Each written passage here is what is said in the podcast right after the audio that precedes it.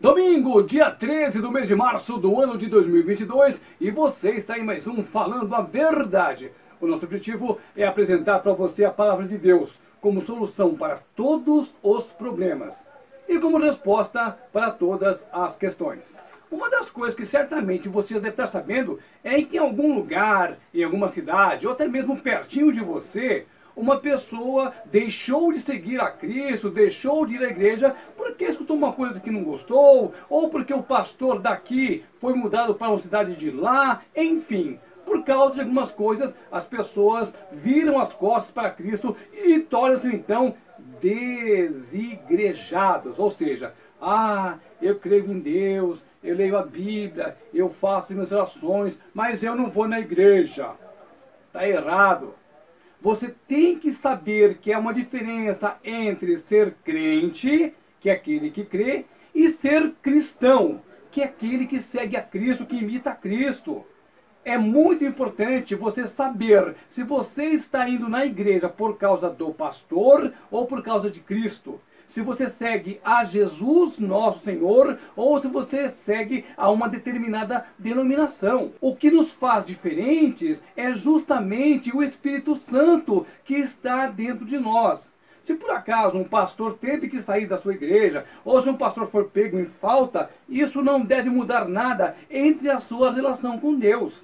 Quem é cristão é de Cristo e consegue ficar ali diante de Cristo o tempo inteiro. A Bíblia é bem clara. Quem não come da carne e não bebe do sangue de Jesus, não tem parte com ele. E essas coisas você só faz durante a Santa Ceia. O católico, por exemplo, ele toma a hóstia.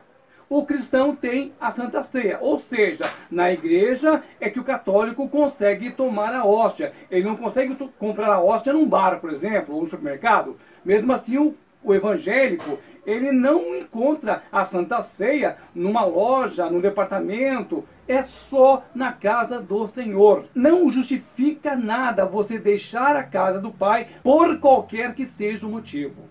Você segue a Deus, então siga a Deus. Se o pastor errou, se o irmãozinho errou, se o fulano pecou, se a cebolinha pecou, não interessa. Nós não vamos julgar ninguém, porque quem irá julgar é o Senhor nosso Deus. Ai, porque não leva o dízimo na igreja? Porque o pastor vai comprar um carro novo. E daí? O que você faz é levar para Deus o seu dízimo, a sua oferta, e não é para o pastor ou para a igreja.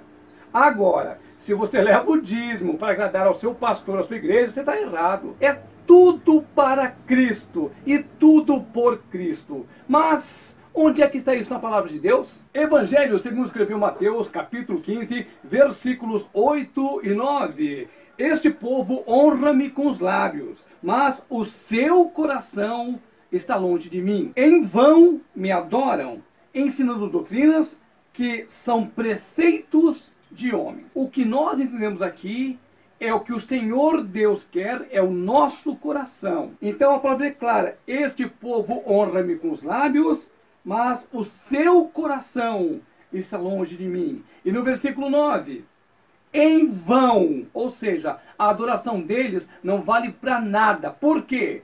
Porque ensinando doutrinas que são preceitos do homem e não de Deus. Essa mesma palavra relata que o Senhor Jesus Cristo disse assim: nem todo aquele que dizer Senhor, Senhor, entrará no reino dos céus, porque fizemos milagres em seu nome, porque não adianta. Afastem-se de mim, porque eu não vos conheço. Tudo que você fizer para o Senhor de coração, com sinceridade, isso será aceito.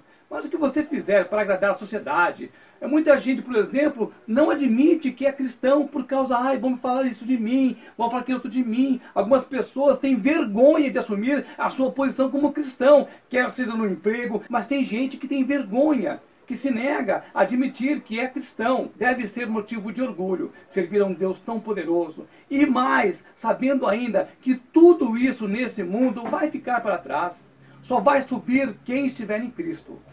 Irmão, irmã, ô lindão, ô lindona, você está servindo a Cristo ou você está servindo aos homens?